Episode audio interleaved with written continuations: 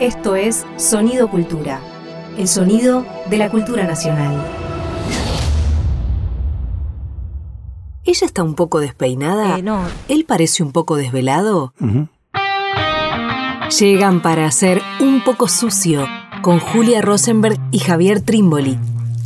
Nunca más a gusto en el basurero de la historia.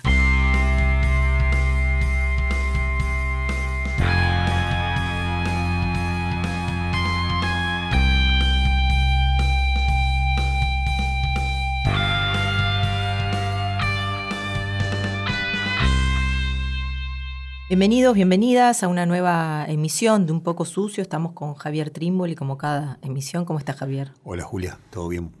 Bien, vamos a... Tenemos un tema, bueno, a ver, que nos hemos acercado de alguna manera ya en un poco sucio, más bien de manera lateral, si se quiere, cuando hemos eh, conversado alrededor de la figura de San Ginés, sobre todo, ¿no? Este enorme cineasta eh, de Bolivia. Y de alguna manera estuvimos repasando, recorriendo algunas algunos eslabones de la historia de Bolivia, pero hoy nos interesaba centrarnos en uno que apenitas, si mencionamos, más bien si se quiere por ausencia en, en, aquel momento, que es la Revolución de Bolivia de 1952. ¿no? Eh, dentro de las efemérides redondas que nos tocan este año, nos parecía interesante acercarnos de alguna manera a esta revolución que queda un poco eh, marginada cuando pensamos América Latina y las revoluciones, ¿no? Está Cuba, pero, pero la de Bolivia, que es tan solo eh, siete años antes, parece más olvidada, ¿no? Bueno, nos interesa hoy acercarnos un poco, un poco ahí. Sí, incluso a propósito de lo que vos decías eh, del cine de, Jorge Sanginés, que es un cine tan pero tan interesante, una de sus últimas películas, que es Insurgentes, en donde hace todo un repaso de la historia de Bolivia, ¿no? desde Tupac Atari, Bartolina Sisa, hasta llegar a Evo Morales, la película de 2012-2013. Eh, sin embargo, en ese repaso que tiene mucho didáctico, porque es una película realmente pensada para casi eh, colocar en una suerte de situación colectiva, ¿bien? Y de divulgar lo que es la historia de Bolivia. Sin embargo, respecto a la revolución de Bolivia, la revolución nacionalista, ¿no? Del 9 de abril de 1952, no dice palabra, está totalmente borrada, ¿no? Como corrida, como si no mereciera quedar en la memoria boliviana. Y esto me ha llevado a pensar o a poner en duda realmente desconozco, no sé qué ha hecho Evo Morales respecto de esa revolución, cuánto ha referido a ella, qué ha hecho el mismo García Linera respecto de esa revolución. Sabemos que, por supuesto, más de una vez se han ligado, han producido puentes, han producido saltos, bien, hacia Tupacatari, hacia eh, Zaratehuilca, pero qué han hecho con, con, esta revolución que fue tan importante, bien, no está nada claro. Y además que es una revolución que, y ya en todo caso nos metemos un poco a, desentramar eh, un poco desde la historia, pero también pensándolo, si se quiere, más a nivel eh, general, qué significó esta revolución, no es una revolución corta, por decirlo de alguna manera. Quiero decir, la revolución instala un gobierno que va a durar un tiempo, ¿no? Entonces quiero decir, también por eso mismo, porque dura alrededor de 12 años, lo que se instala a partir de ese entonces, llama la atención quizás esta, esta no presencia, ¿no? ¿Qué pasa ahí que esta revolución que instaura un gobierno de 12 años aparece más eh, borrada desde el presente? Sí, sí, totalmente. ¿no? La revolución se produce en abril del 52 y va a durar hasta el 4 de noviembre de 1964. Quiero decir, van a durar los gobiernos bien nacidos de ese acontecimiento revolucionario. Entonces, eh, por, empezar, a mí me gustaría poner una, una pincelada primera. La pincelada primera la, me interesa colocarla de la mano de un grandísimo sociólogo boliviano, probablemente de los sociólogos más importantes que ha dado América Latina, que se llama René Zabaleta Mercado. René, Zabaleta Mercado, que había nacido 1935, lo acabo de chequear y me acaba de impactar muchísimo, no llegó a vivir 50 años y tiene una obra importantísima, una obra que mm, vale agregar una oración subordinada, ante todo desconocida en Bolivia, ¿no? que tiene una poca circulación fuera de Bolivia. Decía René Zabaleta Mercado en un escrito, hace alusión a lo siguiente, dice, tal como la revolución la había imaginado Marx en términos de la presencia prioritaria, el protagonismo indiscutible, obrero, en muy pocos lados ocurrió. ¿Dónde ocurrió una revolución con protagonismo obrero sin ningún, sin ningún tipo de duda, ¿no? Acontecimientos políticos de carácter revolucionario con protagonismo obrero. En Bolivia, el 9 de abril de 1952, y en la Argentina, el 7 de octubre del 45. Rápidamente marca eso. Claro, al renglón, a renglón seguido aclara Zabaleta Mercado que no está diciendo que el componente ideológico de esa revolución sea el socialismo, sea el marxismo, sí que el protagonismo es obrero. Entonces, me parece que como primer tema fundamental, la revolución del 9 de abril de 1952 en Bolivia es una revolución profundamente obrera, netamente obrera. Y diría así, una revolución de obreros armados, obreros fundamentalmente mineros armados, que para derrotar al ejército que hasta, entonces, hasta ese entonces era el ejército de la República de Bolivia, o también llamado, ahora vamos a aclarar, ejército de la rosca, bien, tuvieron que enfrentarse y fueron dos días de cruentos enfrentamientos, más de 500 muertos hubo en, en ese momento, entre el 9 y el 11 de abril, y esos trabajadores, sobre todo mineros armados, destruyeron al ejército que hasta ese entonces existía en Bolivia, ¿no? Uno diría, si el Estado existe sobre la base del monopolio del uso de la fuerza pública, ¿no? el uso de la fuerza que hace, ¿no? así decía Weber, bien, ese ejército, por lo tanto un ejército ligado a la burguesía, a las clases dominantes, en esa revolución se destruye el ejército y armada queda la población obrera casi escenas de guerra civil, podríamos decir, ¿no? Incluso se la llama revolución, pero hay una escena prácticamente de guerra civil, porque claro, el ejército de la rosca o de los gobiernos más conservadores enfrentados a milicias de trabajadores eh, hablábamos que la revolución empieza el 9 de abril, el 1 de mayo, menos de un mes después, ya triunfante la revolución, hay un desfile en La Paz donde 40.000 trabajadores desfilan armados, ¿no? 40.000 trabajadores armados desfilan por la paz. Quiero decir, hay algo de, que también es distintivo respecto a lo que vos mencionabas antes, Javi, la comparación con el 17 de octubre. ¿no? Ahí, me parece que hay una característica muy propia de este proceso boliviano que da para pensar bastante también. Esa fecha es una fecha fenomenal, ¿no? La del 1 de mayo de 1952, porque es ese desfile obrero y ahora después voy a contarme, hay una peli para ver en donde hay imágenes, fotos increíbles ¿no? de archivo de esa, de esa celebración. Y claro, es un desfile obrero, obreros armados, mineros armados, lanzando dinamita, festejando, que han, piensan ellos, conciben ellos, que han llegado al poder. Es una fecha casi mítica, por lo menos para mí en mi memoria, ¿no? Decir, eh, uno de esos días en donde uno hubiera gustado estar es ese, ese primero de mayo en Bolivia, en La Paz, en 1952, con lo que significaba, con lo que parecía abrir, ¿bien? Con lo que parecía abrir. Ahora, problema, ¿no? Uno diría, la revolución, el protagonismo es obrero, pero el partido político que llega al poder no es un partido obrero, es el movimiento nacionalista revolucionario. No, es el movimiento nacionalista revolucionario, que es un partido que si no me equivoco se crea muy cerca del 1941, 41, 42, 42, perfecto, 1942, se crea en 1942, un partido formado por hijos de las clases altas, pudientes de Bolivia, generalmente dedicados a profesiones liberales, conspiradores a la vez, nacionalistas, burgueses, nacionalistas burgueses. Ese partido, que es un partido que tiene sus clarísimos límites, que ante todo lo que quiere es modernizar a Bolivia, sin embargo tiene la capacidad de sintonizar con la clase obrera boliviana, sintonizar con la clase obrera boliviana, incluso con sus sectores más radicalizados, que son los trabajadores de las minas. Por lo tanto, protagonismo obrero, pero recubierto, bien, en términos políticos, partidarios y en términos también ideológicos, bien, de esta presencia del movimiento nacionalista revolucionario. Zabaleta Mercado, de alguna manera, propone también que hay algo de este movimiento que vos, como señalaba Javi, tiene un protagonismo obrero muy fuerte, pero que a la vez también es una especie de disputa interna dentro de las clases dominantes, ¿no? Una clase dominante ya que había protagonizado quizás la historia de Bolivia eh, desde el siglo XIX y comienzo del siglo XX atrasada, ¿no? casi feudal en algunos momentos llega a decir, y este protagonismo del MNR de una burguesía o preburguesía más moderna, si se quiere, que viene a querer superar ese momento. ¿no?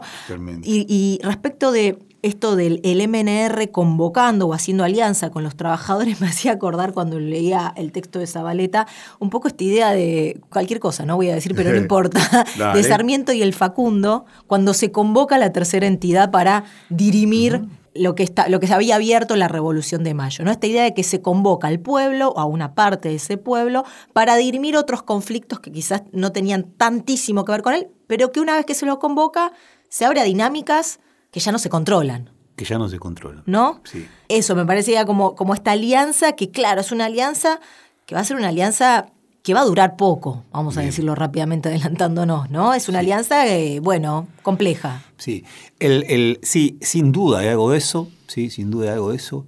A ver, eh, me gustaría hacer como un añadido, ¿no?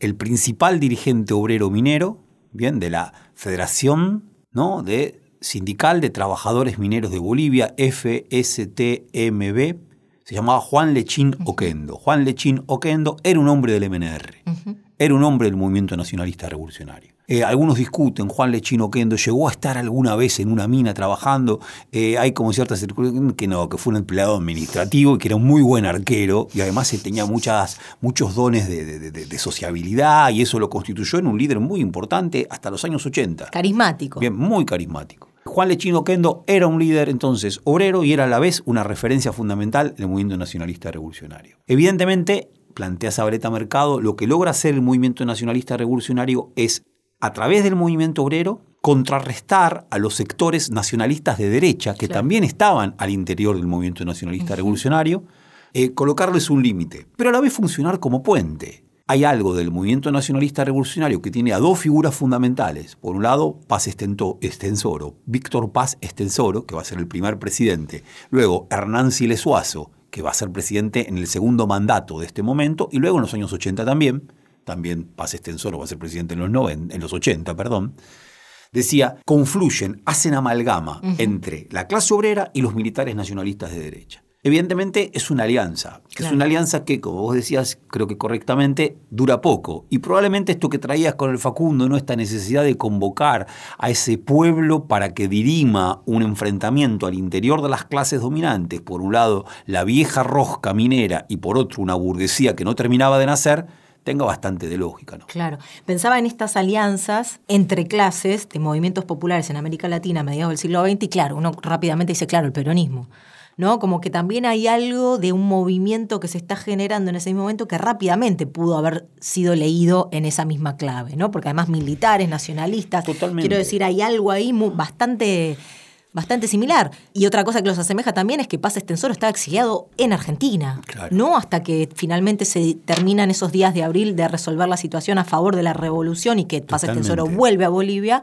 Paz Estensoro está en Argentina y claro, rápidamente lee esa asociación Paz Estensoro y el propio Perón, ¿no? Y, los y el propio Estados Unidos, de alguna manera, empieza a leer estos movimientos en paralelo. Me gustaría que planteemos quizás los que fueron las principales políticas nacidas de esta revolución y luego que nos retrotraigamos y hagamos una suerte de flashback a el momento previo de la revolución en la historia de Bolivia. En términos de las políticas principales de la revolución, una sin duda y primera es la nacionalización de las minas. ¿no? La producción de Bolivia fundamentalmente destinada al mercado externo y que producía la mayor parte de los ingresos a esa economía, que era una economía muy pobre, ¿no? Hay determinadas datas que andan dando vueltas que están muy bien, el historiador eh, Dunkerley las plantea, ¿no? Eh, Bolivia hacia el 1950 era la economía más pobre de América Latina después de Haití. La mayor parte de la población no hablaba el castellano, ¿no? La población era una población que era quechua parlante, aymara parlante, fundamentalmente. Eh, los índices de analfabetismo eran altísimos, superaban el 50%. La producción fundamental, lo moderno en Bolivia, dentro de una estructura muy desigual económica, con eh, bolsones que eran mucho más que bolsones de retraso, que casi eran feudales, bien, fundamentalmente en la estructura del campo, y eh, otras zonas de altísima modernidad, incluso modernidad en términos de las vinculaciones con capitales internacionales, eso eran las minas que tenían, entre otras cosas, tres enormes propietarios. Uno que es casi un mito, que es Simón Patiño, el propietario de las más importantes minas de estaño, que en Bolivia son las fundamentales en el siglo XX, no como las de plata en Potosí desde el siglo XVI, siglo XVII. Desde entonces, nacionalización de las minas es la primer medida de esta revolución. Y nacionalización de las minas, por supuesto, como programa, parte del programa fundamental de los trabajadores mineros es esa nacionalización. Claro que venían exigiendo eso, digamos, de alguna manera su incorporación también en, este, en todo este movimiento tiene que ver con este enorme impulso que ellos venían proponiendo y que además, de alguna manera, muchos de ellos, más radicalizados que otros si se quiere, proponiendo también control obrero de las minas, nacionalización y control obrero. ¿No? Había algunos sectores que iban incluso un poco más allá. No, iba a decir algo que, viene de la historia previa, lo dejamos para después en todo caso, pero, pero rápidamente se propone, cuentan las crónicas, que cuando Paz Extensor está llegando a Bolivia después del triunfo de la revolución, los carteles, las consignas, lo que dicen es nacionalización de las minas. No, es la gran consigna. Es la gran consigna, porque claro, es la riqueza de Bolivia. Claro. Y Simón Patiño es un mito global de riqueza hacia el 1950. Había muerto ya en ese entonces, pero su familia era parte de ese mito de grandeza y de riqueza que podía aún esas minas, ¿no? Pensemos esto, ¿no? Potosí hacia el siglo XVII tenía aproximadamente eh, 160.000 habitantes. Claro. Y eh, muchos de los tesoros de la Europa que se va a lanzar a la revolución industrial nacen de Potosí. Potosí hacia el 1950 no tenía más de 50.000 habitantes. Ahora, las minas de estaño que fundamentalmente están ubicadas entre Potosí y La Paz, claro, parecen ser lo que va a dinamizar esa economía. Por lo tanto, nacionalizar es el tema clave. Algunos sectores, como vos decís, Juli, tal cual, lo que pedían control es control obrero. Sin duda, ese primero de mayo del 52, lo que estaba en primer plano era la nacionalización de las minas. Claro. Bien. Ahora, las minas se nacionalizan al poco tiempo, en ese mismo año 1952, se comenta, el movimiento nacionalista revolucionario no estaba tan convencido de nacionalizarlas, pero la presión obrera, obreros armados que reemplazan al ejército, eh, hace imposible que no se nacionalicen.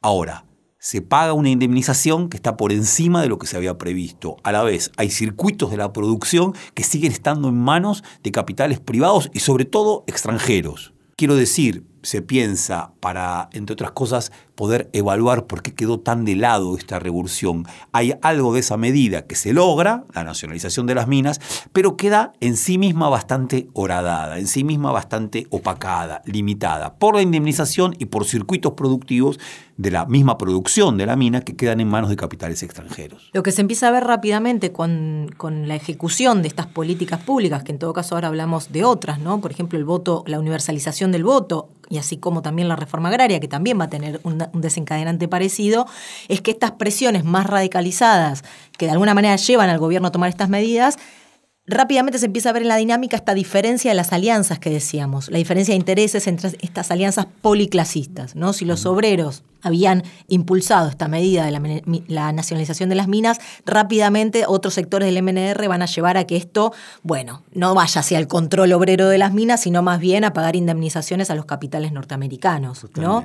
Eh, me parece que en la propia dinámica de cómo se ejecutan estas políticas se empieza a ver esos conflictos hacia el interior del movimiento. ¿no? Totalmente. Y además en una coyuntura en la que se agrava la baja del precio del estaño en el mercado internacional quiero decir, una coyuntura larga de declive de esas minas, de declive de la productividad y de declive del precio internacional del estaño. Por lo tanto, es una situación crítica. Por lo tanto, es una situación crítica. Y al mismo tiempo empieza a ser un problema también que lo dijimos, eh, lo planteamos al comienzo, ¿no? Esto de trabajadores obreros armados, milicias obreras, también empieza a ser un problema eso, ¿no? Quiero decir que la fuerza, que el monopolio del Estado eh, de la violencia esté en manos de las milicias obreras tan sindicalizadas, tan organizadas, algunas de ellas incluso tan radicalizadas, que bueno, para el propio gobierno empieza a ser un problema eso, ¿no? Totalmente. Yo creo que es eso, ahí pasa a ser un problema y me gustaría, para, y pasamos a la otra medida, ¿no? Para, para nuestro compañero Zabaleta Mercado, esto es un enorme problema, ¿no? Ese gran problema. ¿Qué pasa con esa clase obrera que hizo la revolución y que se queda a las puertas de tomar el poder? ¿Qué pasa con esa clase obrera que fue capaz de destruir en una guerra civil cruenta, porque además digo, este es el estallido último, el de 1952, pero en 1949 hubo una guerra civil, después de cantidad de matanzas, esta clase obrera tan forjada, tan poderosa, tan orgullosa de ella misma, ¿qué pasa que finalmente no puede dar el último paso? ¿Qué pasa que finalmente no puede dar el último paso? Y ese no dar el último paso hace que finalmente mucho de esa victoria se le quite. Leo a Zabaleta Mercado. No hay nada tan terrible como no ser dueño de la victoria que vos mismo has logrado. No hay nada tan terrible como no ser dueño de la victoria que vos mismo has logrado. Interesantísimo. La clase obrera no logró ser finalmente dueño de esa victoria que ella había producido. Consecuencia, prontamente la revolución se va a empezar a desvirtuar.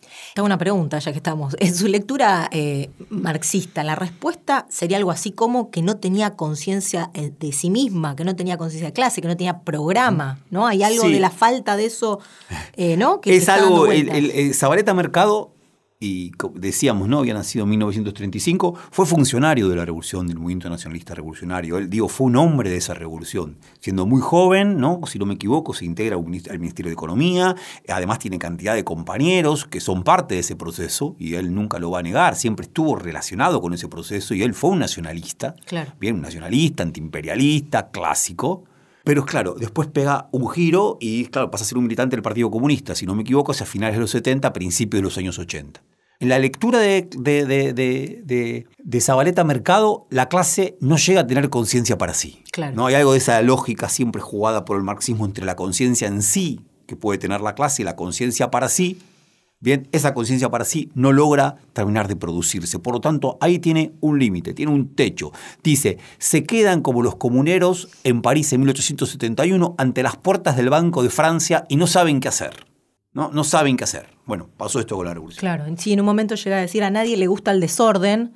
Y esta, esta clase obrera propuso un desorden, no porque sus objetivos fueran el caos y la anarquía, sino porque no propuso nada. Entonces, al no proponer nada, bueno, lo que hay es efectivamente ese desorden, ¿no? Decíamos entonces, como una segunda medida muy importante, la reforma agraria. Bien. ¿no? La reforma agraria que de alguna manera también generó como cierto escosor, ¿no? Me parece en ciertos sectores del, del movimiento nacionalista revolucionario, pero que también me parece Zabaleta Mercado termina proponiéndolo así como que esta reforma agraria eh, termina por consolidar esta, la muerte de la vieja clase feudal. ¿no? Como que hay algo de esta, de esta reforma agraria que lejos de contribuir a un campesinado revolucionario y demás, termina por consolidar el triunfo de la burguesía nueva, digamos, ¿no? Sí, ahí de vuelta, ¿no? En el programa del Movimiento Nacionalista Revolucionario no estaba la reforma agraria. La reforma agraria estaba en el programa de la Federación Sindical de Trabajadores Mineros de Bolivia, rápidamente, porque en el mismo año 1952 se crea la Central Obrera Boliviana, la COP, con la hegemonía de los trabajadores mineros. En los programas que sostenían bien estos eh, poderosísimos gremios, esta poderosísima central obrera, estaba la cuestión de la reforma agraria. ¿Qué quiere decir esto? Para Zabaleta Mercado, con cómo se lo está pensando el problema. La reforma agraria no nace de los propios campesinos, sino que nace de la propia clase obrera, que en una voluntad, si se quiere, de pensar la nación, piensa la nación y piensa lo necesario que es dar ese paso que no le involucra de manera directa. Sin embargo, es un paso necesario para que la nación avance en sus transformaciones de carácter democrático, burgueses socialistas. En esa lógica. Ahora, grandísimo tema, ¿no? El campesinado que nace, ¿no? El campesinado que nace de esa revolución, de esa reforma agraria, perdón, es un campesinado finalmente burgués. Es un campesinado que está ligado, perdón, es una exageración decir burgués porque se trata de minifundos o pequeños fundos, medianos fundos. Es un campesinado que está ligado al interés de la propiedad privada. Campesina, campesinos indígenas. Bueno, ahí está el otro gran tema ahí está el otro gran tema a discutir. ¿Qué pasó con lo indígena en esta revolución? ¿Qué pasó con lo indígena en esta revolución? ¿no? Cuando uno ve las fotos maravillosas ¿no? de los trabajadores en armas del 1952, sus rostros son todos rostros indígenas. Claro.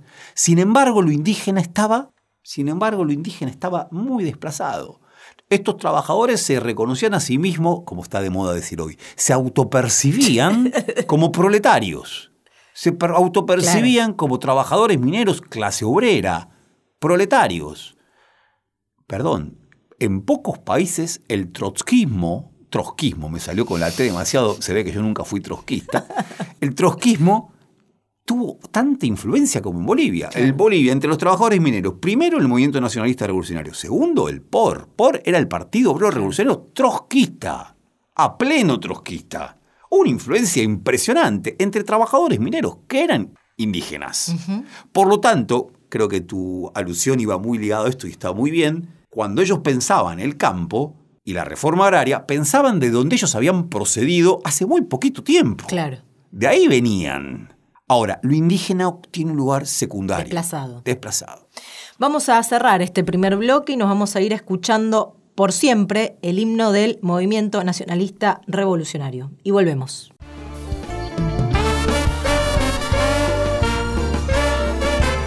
Señoras y señores, pasamos a 12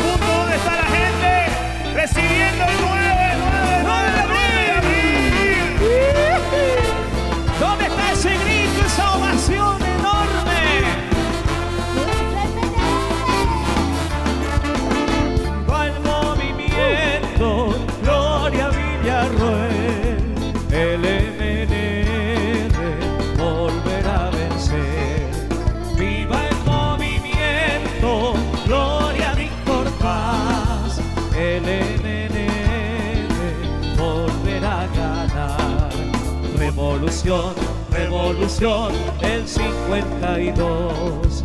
Revolución, revolución, el pueblo cantó. Revolución, revolución, el 52. Revolución, revolución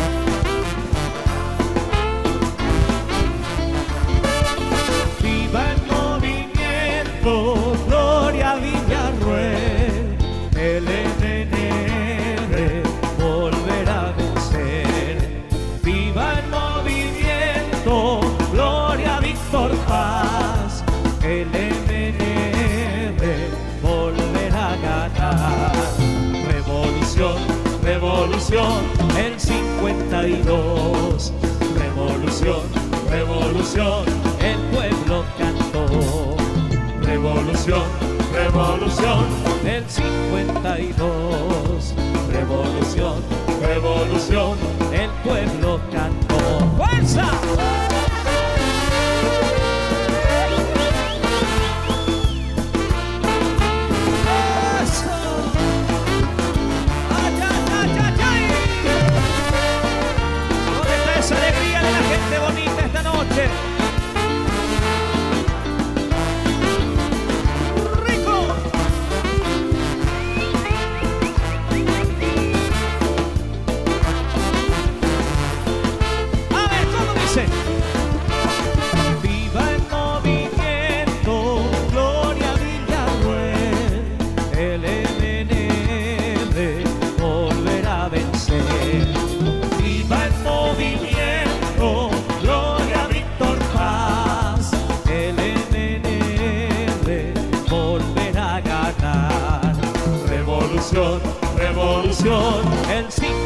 92.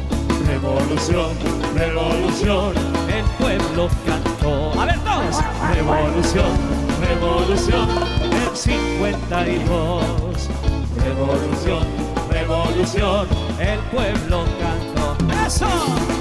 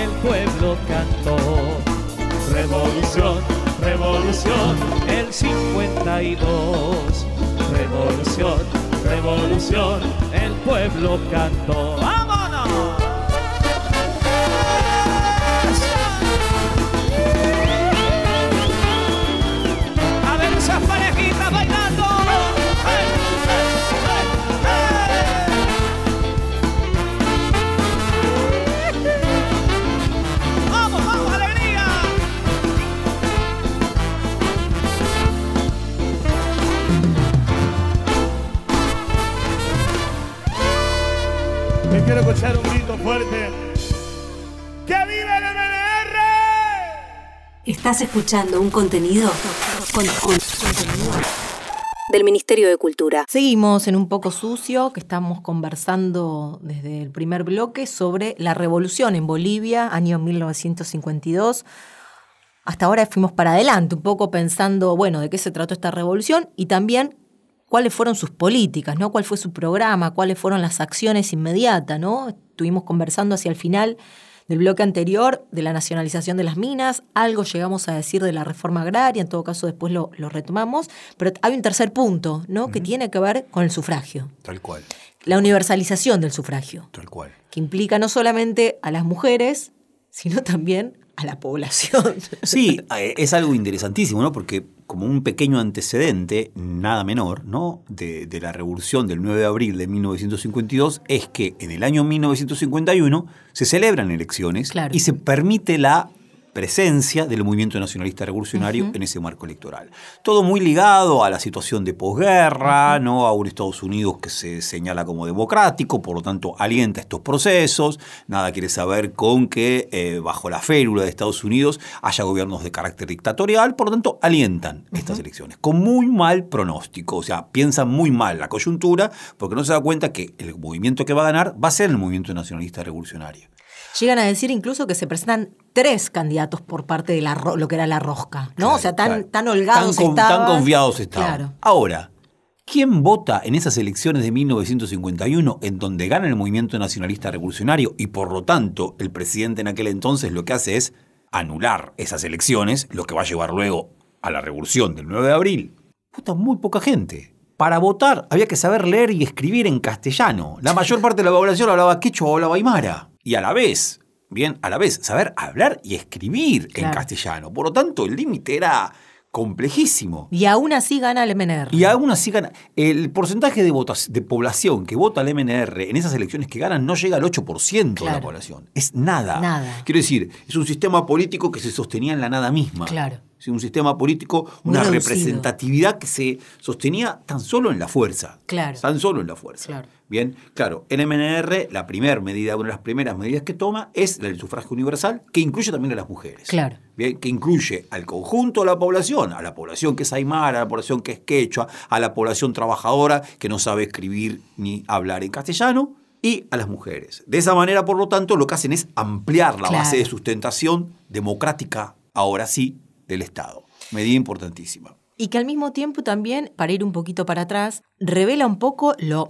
lo inestable que había sido la política institucional boliviana, ¿no? En este sentido, que era, participaba un 8% de la población, pero que además esto, si vamos un poquito para atrás, lo que nos encontramos son una cantidad de sucesivos gobiernos muy, de muy corta duración, ¿no? Dos años, un año, tres años, no hay ninguno que llegue a, eh, bueno, tener un gobierno, digamos, por lo menos desde, si te parece, Javi, ponemos ya ahí un puntapié, la, lo que fue la guerra del Chaco, Totalmente. Un acontecimiento central para lo que fue Bolivia, por supuesto también Paraguay, 1935, mm. dura tres años. 1933, 1932, 1935. Ok, hasta. creo que es así. Ok. y una guerra fundamental, ¿no? Para, para ambos países, lo que estaba en disputa era la zona del Chaco Boreal. Una guerra fundamental y una guerra inentendible, incomprensible, eh, demencial, demencial, dice Zabaleta. Aquellos que han hablado de esta guerra como una guerra colonial intentada por las más tristes colonias, dicen pues algo cruel y verdadero. O sea, una guerra colonial llevada a cabo por las más tristes colonias. Tremendo más tristes colonias, Paraguay y Bolivia, que han sido derrotadas una y otra vez a lo largo del siglo XIX y del siglo XX. Sobre todo, guerra del Pacífico para el caso de Bolivia, guerra de la Triple Alianza para el caso de Paraguay. Digo, naciones ultrajadas, dominadas, colonizadas, que de repente ensayan una guerra cual si ellas mismas fueran potencias colonialistas. Sin causa aparente, además, ¿no? Sin causa clara, se disputa en un territorio que casi está sin habitar, la cuestión del petróleo está de por medio. Ahora es casi como una suerte de hacer parada macha y ver quién pelea con más rudeza. A ver, en el caso de Bolivia, Bolivia no tenía más de 2 millones de habitantes. Mueren 50 mil. Un montón. No tenía 2 millones y mueren 50 mil. Son movilizados más de 150 mil habitantes y mueren 50 mil. O sea, las proporciones son mayúsculas. ¿Por qué es tan importante esta guerra? Tanto para, para Paraguay, que resultó victoriosa, como para Bolivia un poco más. porque hay un enorme consenso, lo dice San Ginés, lo reitera eh, eh, Zabaleta Mercado, lo piensa García Linera, lo piensa el mismo Dunkerley, este historiador que también venimos citando. Es la guerra del Chaco fue lo que permitió que Bolivia tomara conciencia de lo que era. Bolivia se desconocía hasta a sí misma hasta la guerra del Chaco. ¿Quién va a la guerra del Chaco? Los oficiales son oficiales de carrera. La rosca, la clase dominante, ¿tiene alguna presencia en esa guerra? Ninguna. Indica que hay que hacer la guerra. El presidente Salamanca, que se da aires de grandísimo estadista y orador, es el que lleva esa guerra como un hombre del siglo XIX, suponiendo que va a ser una guerra eh, grandiosa. Ahora, los oficiales son oficiales ligados a los sectores medios, pero la tropa, la tropa es campesina, la tropa es trabajadora, es obrera, campesina, habla en quechua, habla en aymara. Muchos dicen, no tenía idea de lo que era Bolivia cuando fue a hacer la guerra. Ahora, en la experiencia de la guerra, tanto esa clase campesina empieza a tomar conciencia de lo que es Bolivia, como los oficiales bolivianos de clases medias empiezan a tener la percepción de qué es Bolivia y de que Bolivia no puede ser nada sin esas masas campesinas indígenas. Y queda como un descontento popular bastante importante con cómo se condujo esa guerra, pero que a la vez en el tiempo posterior va a producir un cambio político en esto de militares nacionalistas, ¿no? También, digo, este, esta, como decís, de esta pregunta por la nación, de alguna manera también queda instalado cierto nacionalismo muy fuerte en lo que va a venir. Y empiezan, creo que eh, es Dunkerley el que habla de eh, gobiernos militares y entrecomillado socialistas. ¿No? Es decir, hay un, héroe de guerra, Germán Bush, por ejemplo, ¿no? que va a ser muy importante, que por supuesto van a ser gobiernos muy interrumpidos, pero que de alguna manera ya empiezan a pensar algunas de las medidas que después el MNR va a terminar imponiendo. Sí, plenamente. A ver, primeramente la nacionalización del petróleo. Se nacionaliza el petróleo. Estos militares, jóvenes militares nacionalistas, termina la guerra, nacionalizan el petróleo. Eh, toman el poder, se hacen cargo del poder, sí, golpe de Estado, intervenciones militares con proyectos de carácter nacionalista. Primero Toro, luego Germán Bush. El caso de Germán Bush es, alucinante, ¿no? Porque es un presidente que se suicida. Claro. ¿no? Es un presidente que se suicida. Gobernó, si no me equivoco, dos años. En agosto del 39 se suicida. Eh, nunca estuvo del todo claro el porqué de ese suicidio, suicidio, perdón, eh, parece que hay antecedentes. Era un héroe de guerra, un joven muchacho, héroe de guerra, como oficial que despreciaba despreciaba a la clase política boliviana que nunca había pisado el campo de, batalla, que no sabía de qué se trataba. Él sí lo había pisado, había tenido eh, una, destacadísima actuación y al mismo tiempo concebía cuáles habían sido las pérdidas, los daños que esa guerra había producido. En el caso de Germán Bush, eh, plantea Zabaleta Mercado, se haya suicidado o lo hayan matado, lo cierto es que estaba derrotado. No había potencia política que permitiera sostener un programa de carácter nacionalista en ese entonces. Todavía la clase obrera no tenía, no, todavía la clase obrera no tenía el grado de desarrollo que va a tener en 1952, donde efectivamente se va a poder llevar a cabo bien un proceso de carácter revolucionario, democrático burgués en la clase obrera con cierta perspectiva socialista. Una cosita que me encanta de Germán Bush, y un dato muy chiquitito. Hay un libro fundamental en Bolivia, lamentable libro, lamentable libro que tendría que estar ¿no? en la biblioteca, jamás cancelado, hay que leerlo siempre, pero como un libro de los libros que dan miedo, que dan terror. El libro lo escribió Alcides Arguedas en el año 1909, se llama Pueblo Enfermo. Alcides Arguedas, intelectual boliviano, sencillamente lo que dice es que el pueblo boliviano, el pueblo indio, es un pueblo enfermo. Por lo tanto, que no hay más camino con él que terminar con él, desplazarlo, matarlo. La mujer y el hombre indios son escorias, son ménidos menos que asémilas, no que animales. Es un libro de un racismo atroz. José Enrique Rodó lo, lo, prologa, el escritor uruguayo, y cuando lo prologa le dice, discúlpeme, me parece que está muy bien su libro, pero me parece que se le da un poco la mano. Deberíamos decirle pueblo niño, no pueblo enfermo. Bueno, tampoco lo de Rodó, es tremendo. Pero estaban discutiendo por ahí. Claro. Que me gusta muchísimo. Germán Bush, una vez este Alcides Arguedas escribió algo muy en contra de Germán Bush. Germán Bush lo llamó al Palacio de Quemado. Le pegó. ¿Quién a quién? Germán Bush, Alcides Arguedas, lo fajó. Lo fajó. ¿Ya había escrito este libro? Por supuesto, el libro es de 1909. Lo fajó.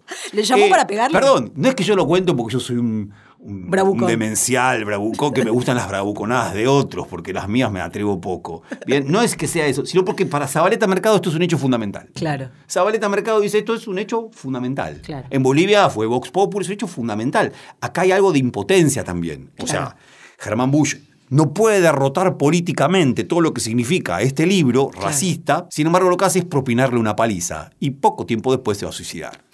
Bien, tremendo. Tremendo.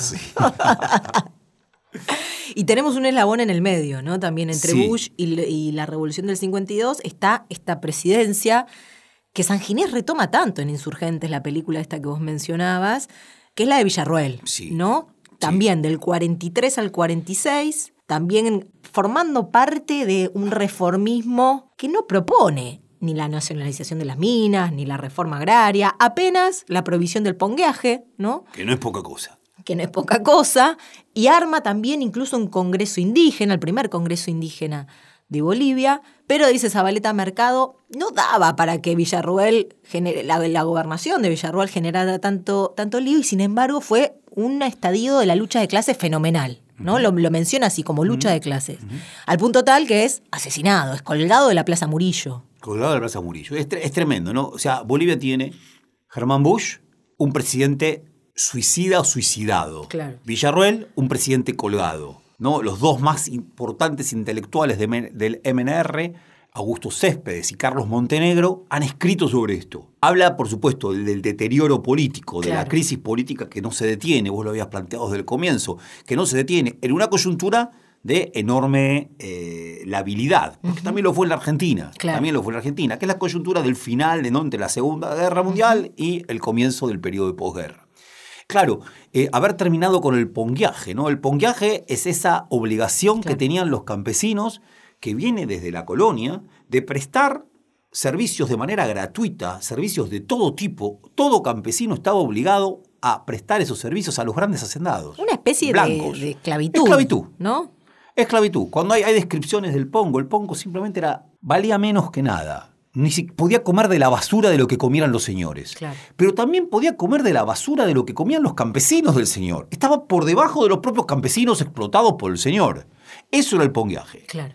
O Alberto Villarroel lo prohíbe, por supuesto. Esa prohibición enarca, ¿no? irrita a las clases dominantes, bien hacendadas del campo en Bolivia, por supuesto, entrelazadas ¿no? con los grandes patrones de las, de las, de las enormes minas, Tal es así que una vez derrocado, y es derrocado por una multitud, ¿no? Una multitud se dirige a la Plaza Murillo. Una especie de linchamiento, ¿no? Lo, eh, lo, que hace Villarruel o Alberto Villarruel es tan solo esperar en el Palacio del Quemado. Dice Villarruel, dice, perdón, Zabaleta Mercado, en su actitud se pareció mucho a la de Salvador Allende. Simplemente dijo, yo me quedo acá, este es mi lugar, de acá no me muevo. Saben que lo van a matar. Y lo matan como se lo mató Mussolini. Lo matan como se lo mata a Mussolini. A Mussolini se lo matan en el 43, 44. O sea, ahí nomás. Claro, grandísimo tema. Y muy, pega muy parecido. O sea, es 46 esto, ¿eh? Claro. Eh, quien está operando todo esto desde Estados Unidos es Braden. Nada más y nada menos. Nada más y nada menos que Braden, el mismo que había operado en la Argentina, el gran líder de la oposición al peronismo. Bien, en el 45. Es él. ¿Y qué ocurre? Algunos partidos de izquierda, uno que hasta ese entonces había sido muy importante, el PIR, Partido de Izquierda Revolucionario, lee al gobierno de Villarroel como un gobierno fascista. Claro. Lee eso que vos traías, ese socialismo de Germán Bush o ese socialismo de Gualberto Villarroel como un populismo fascista. Claro. Ese partido, por supuesto, se enterró para toda la vida. Que es algo muy similar a lo que pasa en Argentina con el peronismo. Muy similar, muy similar. Casi como que es una suerte de, de espejo de lo que pudo haber pasado acá. Me atrevería a decir. A la oligarquía y a las clases medias supuestamente adesentadas argentinas les hubiera encantado que ese fuera el final de Perón el 17 de octubre. No tanto el 19, sino el 19 de septiembre del 45. Claro. Que ese hubiera sido el final de Perón. Ese final no se produjo en Argentina, sí se produce en Bolivia. Ahora, el MNR tiene a Alberto Villarroel como su gran héroe. Claro. ¿no? Es reivindicar. Villarruel, mártir de la lucha del pueblo boliviano. De hecho, cuando gana el MNR en el 52, las reminiscencias son permanentemente a, Villarruel, ¿no? Permanentemente.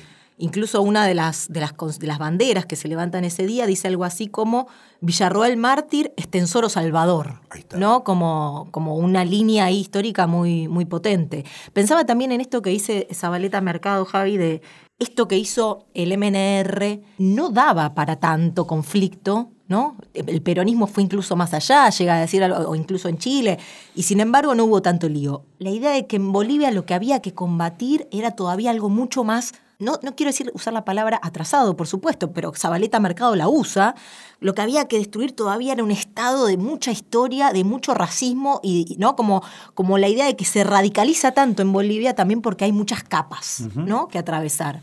Sí, ahí es algo, vos lo, comentábamos, ¿no? Las estas tres medidas, nacionalización de las minas, reforma agraria, sufragio universal, son medidas que el MNR toma al calor del 9 de abril de 1952, en los primeros 14, 15 meses. Luego la revolución se estanca, se enfría, pasa a ser traicionada. El protagonismo obrero es un protagonismo que ya no sabe qué seguir haciendo. Interesante también, ¿no? En el año 1946, la Federación Sindical de Trabajadores Mineros de Bolivia lanza un programa obrero, que es un programa de avanzadísima, que son las tesis de Pulacayo, así se llaman. Son tesis realizadas por la Federación de Sindical de Trabajadores Mineros de Bolivia con la influencia del trotskismo. Ahí las, son tesis que no hubo en la Argentina, que no hubo en ningún otro país del mundo. Tesis en las que indican, entre otras cosas, que la única clase posible de constituir a Bolivia como nación es la clase obrera, bajo una lógica de un programa revolucionario de carácter socialista. Se afirman cosas, eso es aprobado. Eso es aprobado. ¿no? Y ninguna duda, es aprobado eso. Ahora, dice Zabaleta Mercado, una cosa es el programa y otra cosa es tu acción de clase. Claro. El programa estaba, pero la acción de clase no alcanzaba esto, no estaba a la altura de esto. Claro. Esa acción de clase se detiene y yo me animo a pensar, también una economía en crisis. Claro. Esto de que Bolivia fuera una nación tan pobre en 1952 y lo fue durante muy buena parte del siglo XX, ¿no? Muy buena parte del siglo XX. Obviamente fue alumna modelo del neoliberalismo entre finales de los 80 y los 90, pero si hay algo que ha recolocado a Bolivia en la economía mundial, ha sido los gobiernos de Evo Morales. Claro. Sin ninguna duda. Hasta ese momento había sido un país extremadamente pobre. Hay algo de esa pobreza que atenta contra la revolución misma y la impresión es que no hay forma de salir de ella. Claro. Rápidamente se, se pasa, dice Zabaleta Marcado, de una fase de hegemonía proletaria a una fase bonapartista, donde el MNR parece autonomizar su poder, y luego un momento más complicado, de alianza de un aparato militar que se empieza a reconstituir, un aparato militar que se empieza a reconstituir con viejos militares y con el apoyo de Estados Unidos, muy importante apoyo de Estados Unidos, de ahí van a ser René Barrientos, claro. ¿no? el militar que se pone a la cabeza de la muerte del Che, de la, de la persecución al Che, ¿bien? decía, ¿y qué hacen un pacto con los campesinos?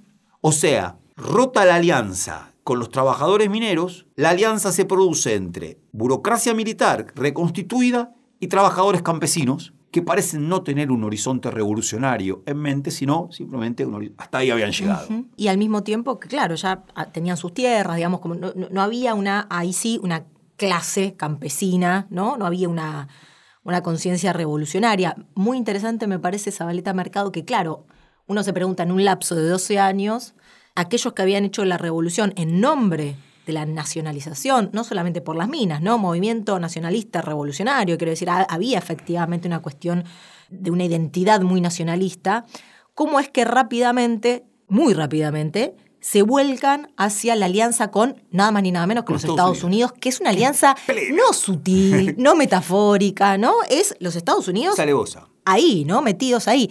Y me parece muy interesante cómo lo responde Zabaleta Mercado eso, porque dice algo así como, claro, el temor que había generado los trabajadores, los obreros armados, el poder que habían llegado a tener era tal que atemorizaron a estas nuevas clases burguesas y por ende decidieron recostarse en esta alianza con los Estados Unidos y con los campesinos más conservadores. Me parece que ahí eh, se arma algo bien interesante para explicar cómo es que en un lapso tan corto de tiempo parece haber una, una inversión tan fuerte identitaria y, e ideológica incluso, ¿no? Totalmente, sí, sí, sí, me parece que, es, que es tal cual, ¿no? Ahí el, y me parece que también es lo que hace que hoy esta revolución esté tan distante del presente boliviano, ¿no? ¿Por qué? Porque esos campesinos indígenas eh, parecen en 1952, el proceso que ahí se abre, no tener un plan que vaya más allá. Por eso aceptan una alianza con el ejército. ¿Cuál es el momento de ruptura? El momento de ruptura es 1979 en Bolivia. El momento de ruptura es 1979 porque ahí sí nuevamente la clase obrera y los trabajadores bien, eh, del campo indígenas vuelven a aliarse. Me gustaba una cosita solamente, Juli, verdad, dos tengo. Una muy pequeña. Recomendamos una peli de San Ginés que se llama El coraje del pueblo. Es del año 1971 y empieza con lo que se llama la masacre de Catavi. Es una masacre de trabajadores de la mina de Catavi, en las minas de Simón Patiño, al norte de Potosí. Claro, no es una recreación fílmica, eso suena a Hollywood. Es otra cosa, es una suerte de ritualización donde trabajadores del 1971 actúan, se vuelcan en la misma geografía de esas minas y pasan a ser masacrados por soldados. Fenomenal, fenomenal. Eh, lo decíamos antes, San Ginés es un hombre que está siempre, estuvo siempre ligado al catarismo y que la cuestión indígena para San Ginés estuvo siempre presente. No así para Zabaleta Mercado. Interesantísimo, en la manifestación ¿no? de esos trabajadores del año 1942, diciembre, uno ve y ante todo son indios, indias, en sus vestimentas, en sus rostros, en su forma de moverse. Algunos particularmente tienen cascos de mineros, pero si no son indios. Ahora, la mujer que lleva la bandera, lleva una bandera maravillosa que parece la del cuadro de la Croix de la Libertad guiando el pueblo, pero latinoamericana plena. Esa mujer no lleva una huipala. Esa mujer lleva la bandera de Bolivia. Y los cánticos que se escuchan son cánticos por la clase trabajadora, por la clase obrera, por los mineros. Evidentemente en la historia de Bolivia se ha producido a lo largo del siglo XX, siglo XXI, una suerte de desplazamientos, movimientos entre la identidad trabajadora, obrera, minera y la identidad indígena. La otra gran cita que me interesa traer es la de Domitila Chúngara. Domitila Chúngara, también una película, Mujeres de la Mina, un documental del año 2016 que cuenta con el testimonio de esta mujer, que es una mujer indígena, trabajadora minera, sobre la que se compuso un libro fenomenal que se llama Si me permiten hablar, a finales de los años 70. Y ella también da testimonio en esta película que se llama Mujeres de la Mina. Wow. Eso nomás. Ah, ok, perfecto. Bueno, nos quedará para, para, otra misión pensar lo que sucede tan solo tres años después, ¿no? Con el Che Guevara en esta, Tal cual. En esta geografía. Bueno, nos tenemos que ir rápidamente. Recomendamos muchísimo las lecturas de Zabaleta Mercado para todo esto, por supuesto. Nos vamos escuchando Canto a la Mujer de mi Pueblo de los Carcas.